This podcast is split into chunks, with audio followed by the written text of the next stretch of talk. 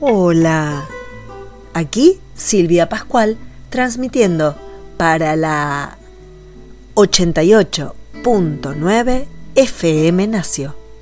En la 88.9 cabemos todos. Es posible reconocer en la música una gran variedad de nociones matemáticas, tales como la simetría, las proporciones, las relaciones numéricas entre frecuencias e intervalos, el ritmo o las reglas de la armonía.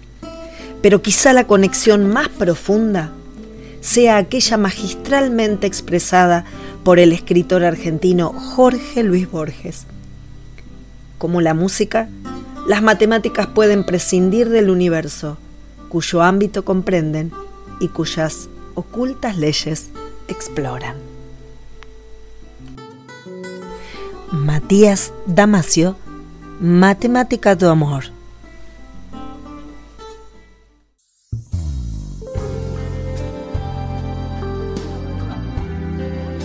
Olá, Matias. Olá, Marina, tudo bem? Melhor agora que conheço o meu ídolo. Pareces triste, mas eu sei perfeitamente como mudar o teu semblante o teu humor.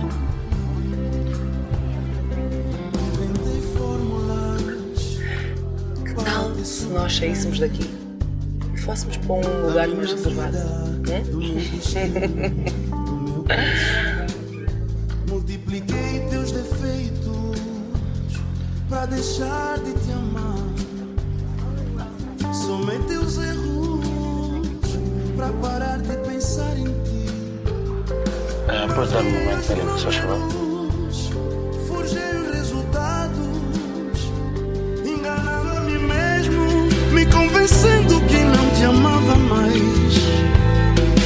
Mas na minha equação, ignorei o elemento coração. E ainda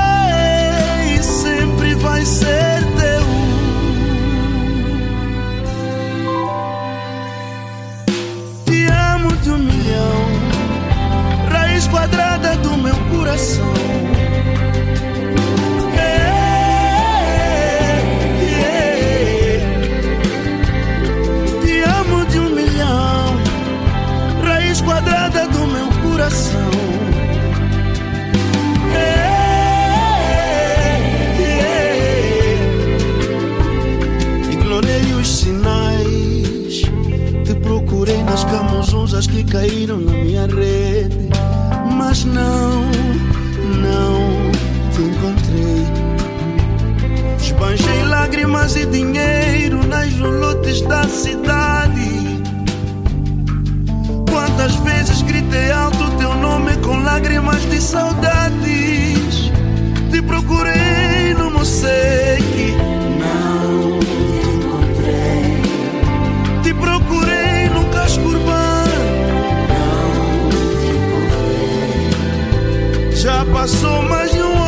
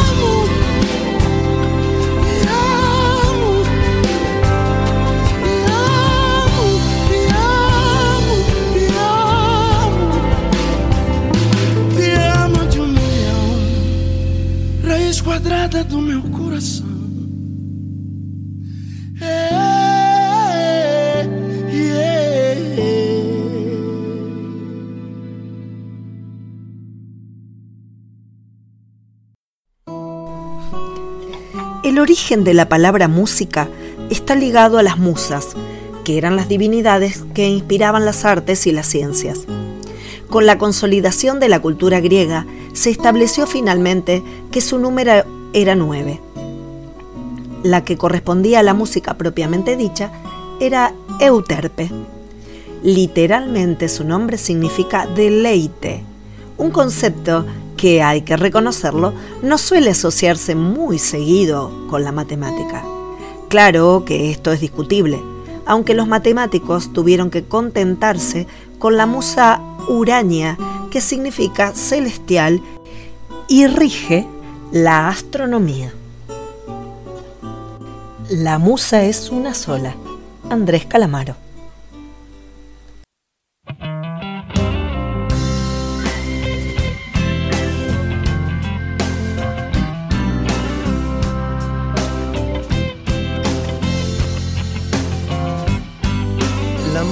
Es una sola musa o es una serpiente de muchas cabezas. Los buscadores de promesas la tientan con cerveza. Si se va puede volver el día menos pensado para darle su consuelo al poeta mal hablado. No son mujeres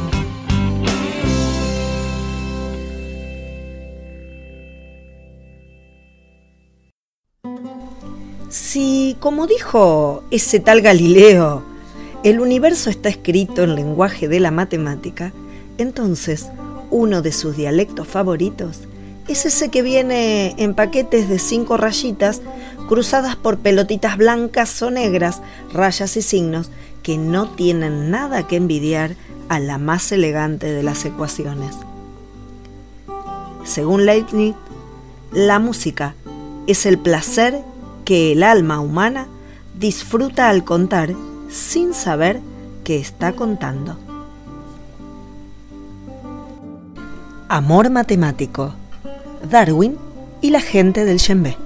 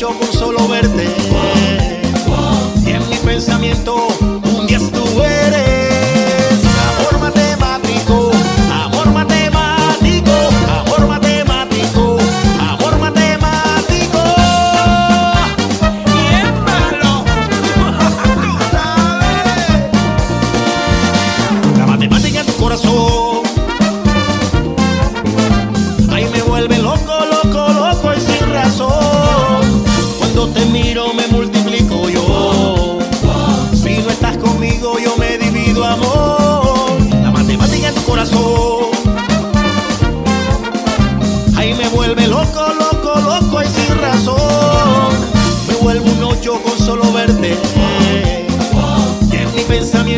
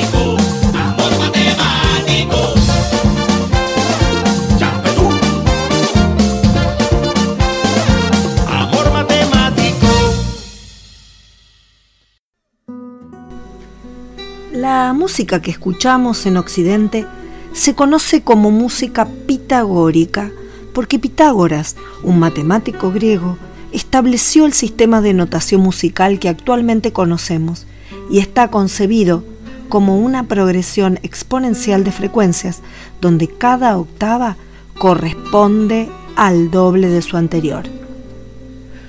Rock de Pitágoras, por Adriano Cherentano.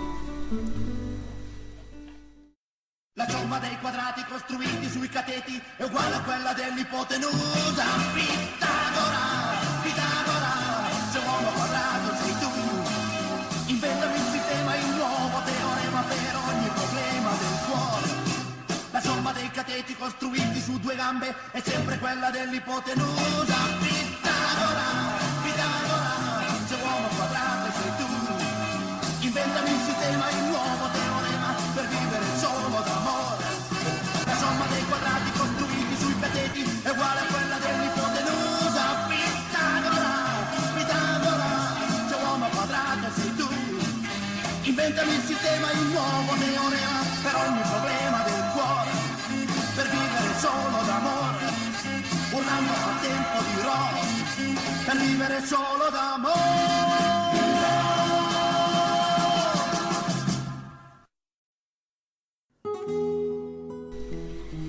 Hay personajes en la historia que son considerados genios casi de manera unánime.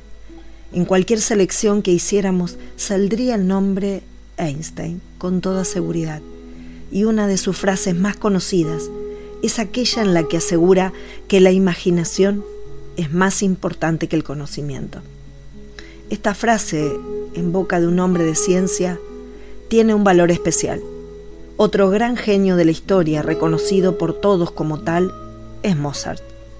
Y vamos a ver hoy una muestra clara de su desbordante imaginación y creatividad a través del dueto del espejo. Es una composición en sol mayor para dos violines que tiene la particularidad de que la partitura está hecha para que cada violín se coloque a un lado de la misma y uno la siga de arriba a abajo, mientras que el otro violín la recorra en sentido contrario. Una única partitura en la que uno comienza por el primer compás y el otro por el último. Se cruzan en la mitad y cada uno acaba donde empezó el otro. Este ejercicio, lógicamente, ha de dar como resultado una música al menos agradable, toda una muestra de imaginación y de conocimiento al alcance, intuyo, de pocos compositores. Y un tercer elemento, veo yo en todo esto, más allá del conocimiento y la imaginación ya citados, eh, es la diversión, el disfrute con que Mozart nos sorprende siempre. Bueno, ejemplo claro de simetría y composición, dos elementos comunes en matemáticas y música.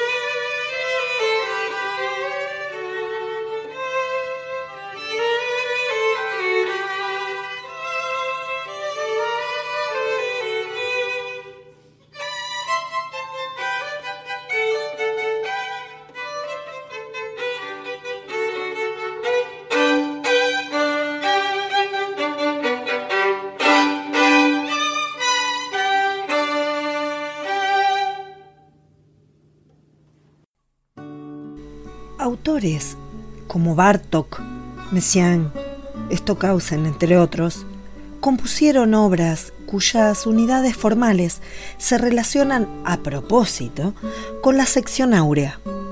También aparece en las estructuras formales de las sonatas de Mozart, en la quinta sinfonía de Beethoven, en obras de Schubert y Debussy. Estos compositores probablemente compusieron estas relaciones de manera inconsciente, basándose en equilibrios de masas sonoras.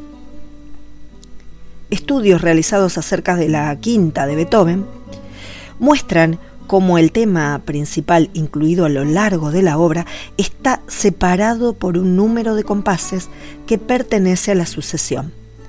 También en varias sonatas para piano de Mozart, la proporción entre el desarrollo del tema y su introducción es la más cercana posible a la razón áurea.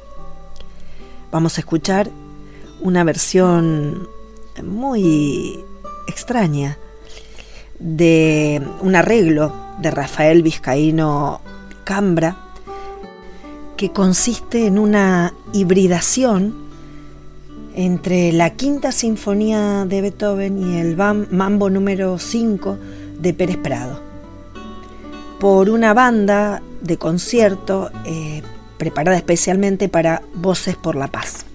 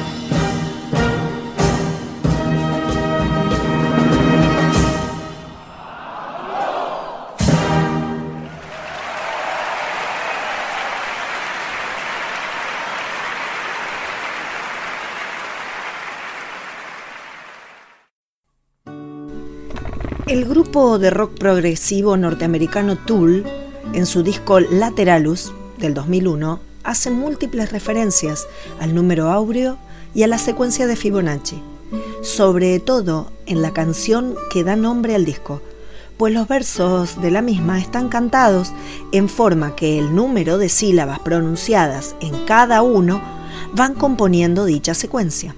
Además, la voz entra en el minuto y 37 segundos, que pasado al sistema decimal coincide muy aproximadamente con el número áureo.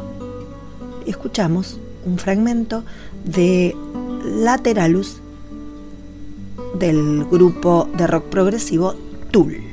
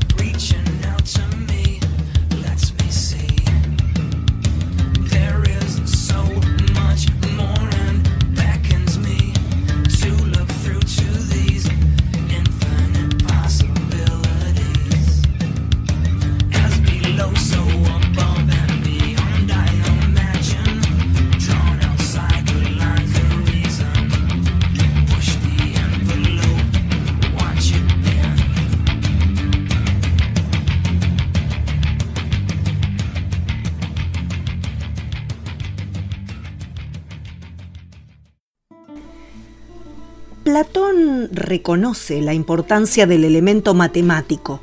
Dice que si a cualquier arte se le quita la aritmética, la medida y lo pesable, lo que queda no es mucho. También expresa que a través de la medida y la proporción siempre se llega a la belleza y a la excelencia. Aristóteles expresa que están equivocados aquellos que claman que la matemática no dice nada acerca de la belleza y la bondad, y que los elementos de la belleza son el orden, la simetría, la limitación definida, y que éstas son las propiedades a las cuales la matemática les pone atención. Teorema de Tales ilustrado por Les Luthier.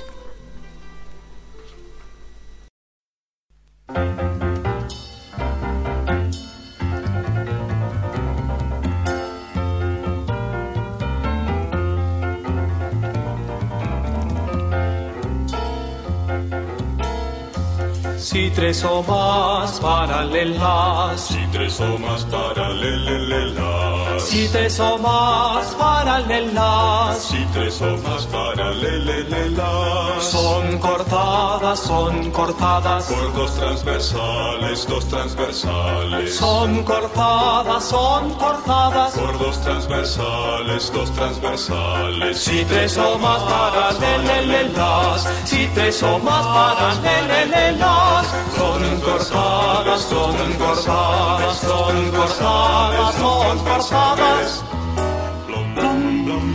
Dos segmentos de una de estas, dos segmentos cualesquiera, dos segmentos de una de estas son proporcionales.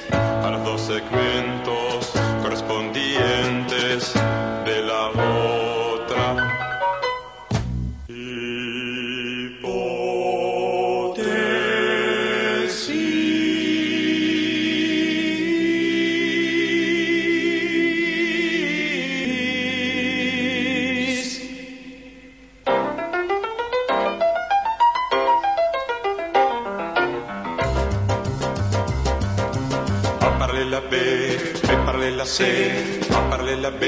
paralela C, paralela D. Opesa PQ, MSNT, Opesa PQ como MNSNT. A paralela B, B paralela C, Opesa PQ como MNSNT. La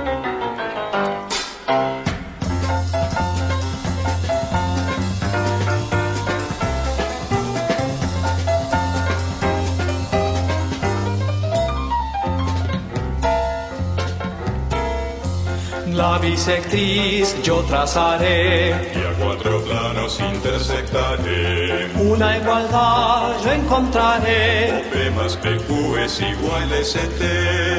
Usaré la hipotenusa, Ay, no te compliques, nadie la usa. trazaré pues un cateto. Yo no me meto, yo no me meto. Triángulo, tetrágono, pentágono, hexágono, heptágono, octógono son todos polígonos. Seno, coseno, tangente y secante, y la cosecante y la cotangente.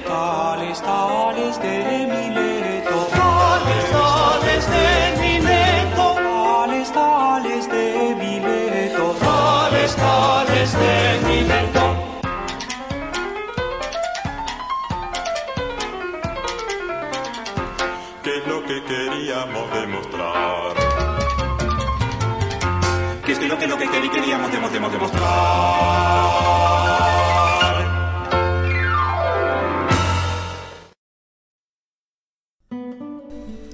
La matemática, a diferencia de la música, no es para espectadores. Es un lenguaje que o bien se habla o bien no se entiende absolutamente nada. No hay estadios de matemática para un gran público. Entonces, ¿qué relación existe entre la matemática y la música?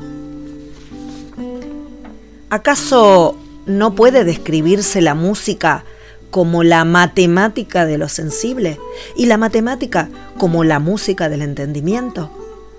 El alma de cada una es la misma. Ambas se crean, se recrean. Podemos apreciarlas y disfrutarlas. Una ventaja o desventaja, según se quiera ver, es que para la matemática no existe un instrumento musical donde tocarla. Esta se queda a nivel de partitura, digamos. Va directamente de pensamiento a pensamiento. Matemática sexual por la orquesta de Oscar de León.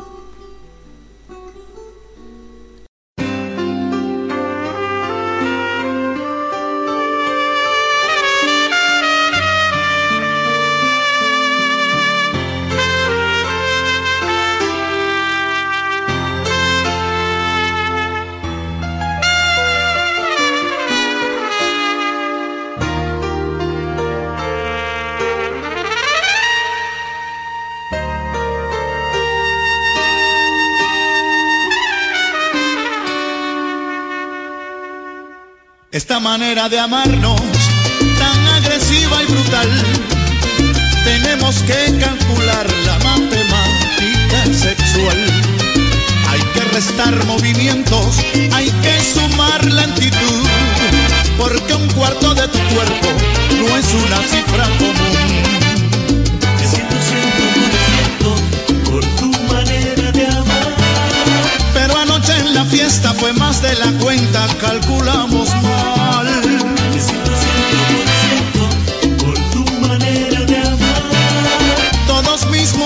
aunque sean por dentro, matemática sexual.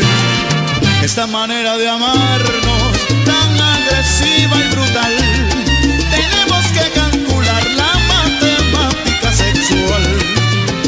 Hay que restar movimientos, hay que sumar lentitud, porque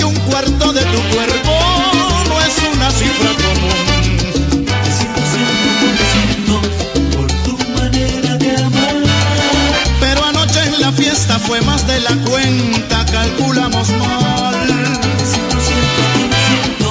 Por tu manera de amar. Todos mis movimientos, aunque sean por dentro, matemática sexual.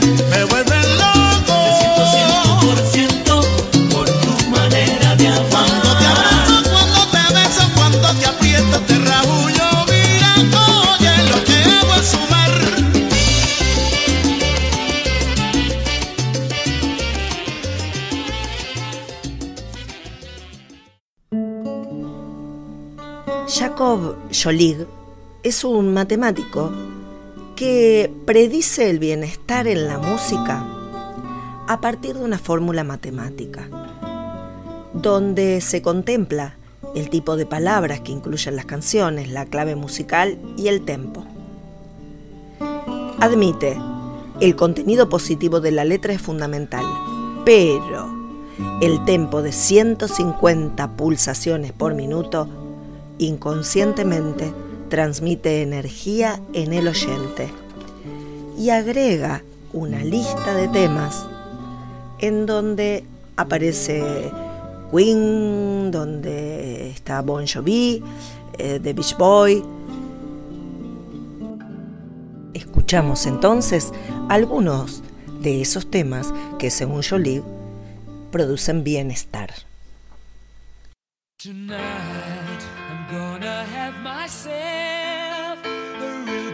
Time.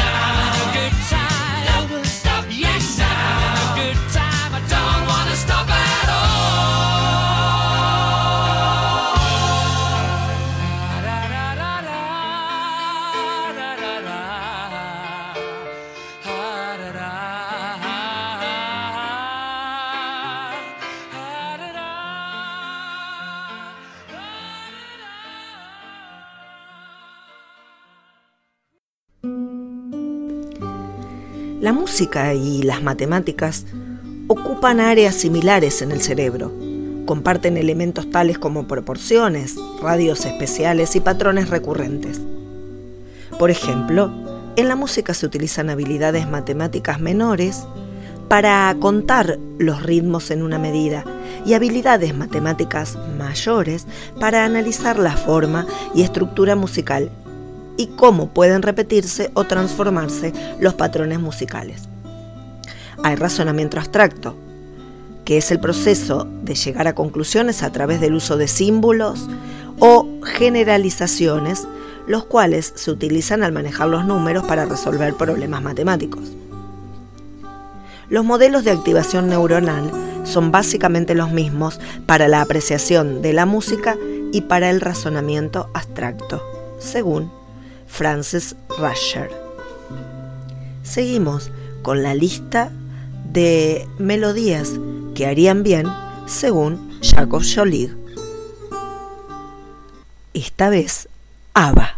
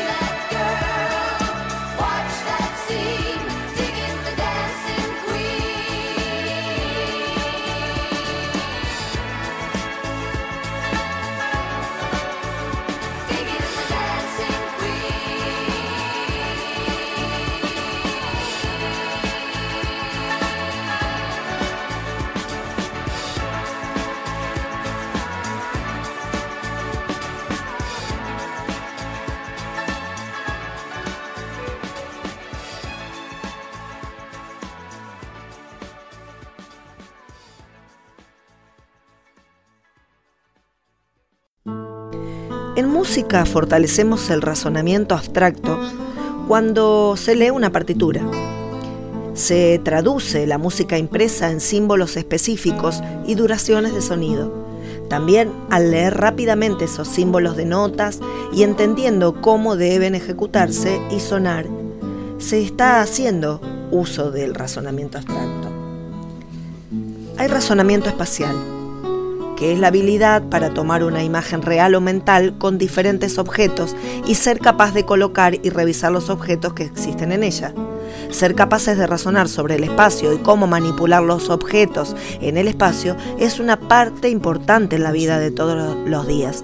Nos ayuda a caminar por la calle, a armar un mueble, a acomodar los platos, y estas habilidades son especialmente importantes para triunfar en instancias académicas y laborales, así como la ciencia, tecnología, ingeniería y matemática. En música fortalecemos el razonamiento espacial cuando escuchamos música. Los expertos piensan que al escucharla los niños están ejercitando la primera parte del cerebro que maneja las matemáticas, la lógica y el razonamiento de alto nivel. Canciones que nos proporcionan bienestar, según Jaco Jolie, como esta, Sobreviviré, Gloria Gaynor.